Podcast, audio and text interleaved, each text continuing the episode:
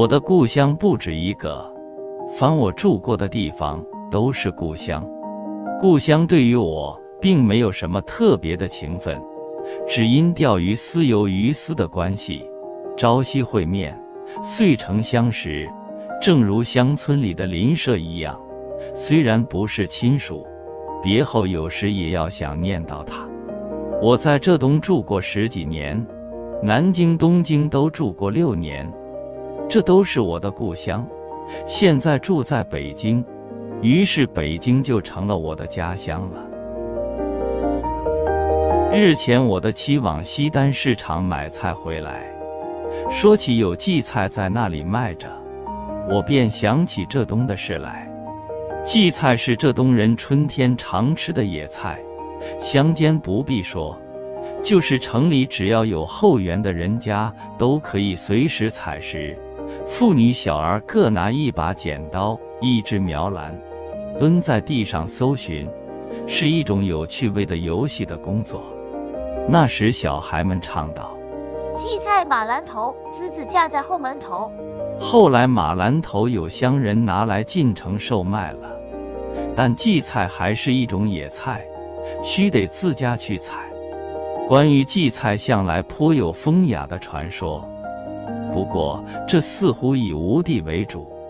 西湖游览志云。三月三日，男女皆戴荠菜花。谚云：“三春戴荠花，桃李休繁华。”故路的《清家路》上一说：“荠菜花俗呼野菜花，因谚有三月三蚂蚁上造山之语。三日人家皆以野菜花之造型上，以燕重矣。清晨村童叫卖不绝，或妇女簪髻上。”以其青木，俗好眼亮花，但浙东人却不很理会这些事情，只是挑来做菜或炒年糕吃罢了。黄花麦果通称鼠曲草，系菊科植物，叶小微圆互生，表面有白毛，花黄色，簇生梢头，春天采嫩叶，捣烂去枝。河粉做糕，称黄花麦果糕。小孩们有歌赞美之云：黄花麦果韧结结，关的大门自要吃，半块拿浮出，一块自要吃。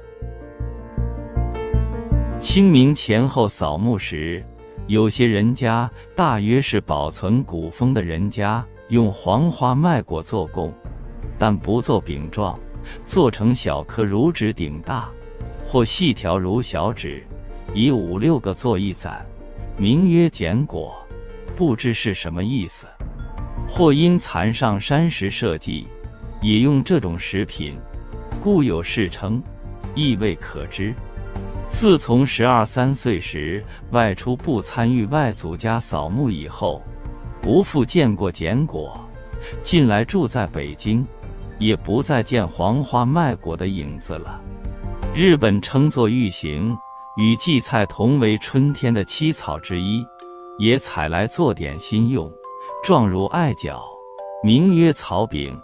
春分前后多食之，在北京也有，但是吃去总是日本风味，不复是儿时的黄花麦果糕了。扫墓时候所常吃的还有一种野菜，俗称草籽。通称紫云英，农人在收获后播种田内，用作肥料，是一种很被见识的植物。但采取嫩茎叶时，味颇鲜美，似豌豆苗，花紫红色，数十亩接连不断，一片锦绣，如铺着华美的地毯，非常好看。而且花朵状若蝴蝶，又如鸡雏。尤为小孩所喜，兼有白色的花，相传可以治力，很是珍重，但不易得。日本牌句大词典云：“此草与蒲公英同是习见的东西，从幼年时代便已熟识。在女人里边，不曾采过紫云英的人，恐未必有吧。中国古来没有花环。”但紫云英的花球却是小孩常玩的东西。这一层我还替那些小人们心性的。这冬扫墓用鼓吹，所以少年常随了乐音去看上坟船里的娇娇。没有钱的人家虽没有鼓吹，但是船头上篷窗下总露出些紫云英和杜鹃的花束，这也就是上坟船的确实的证据了。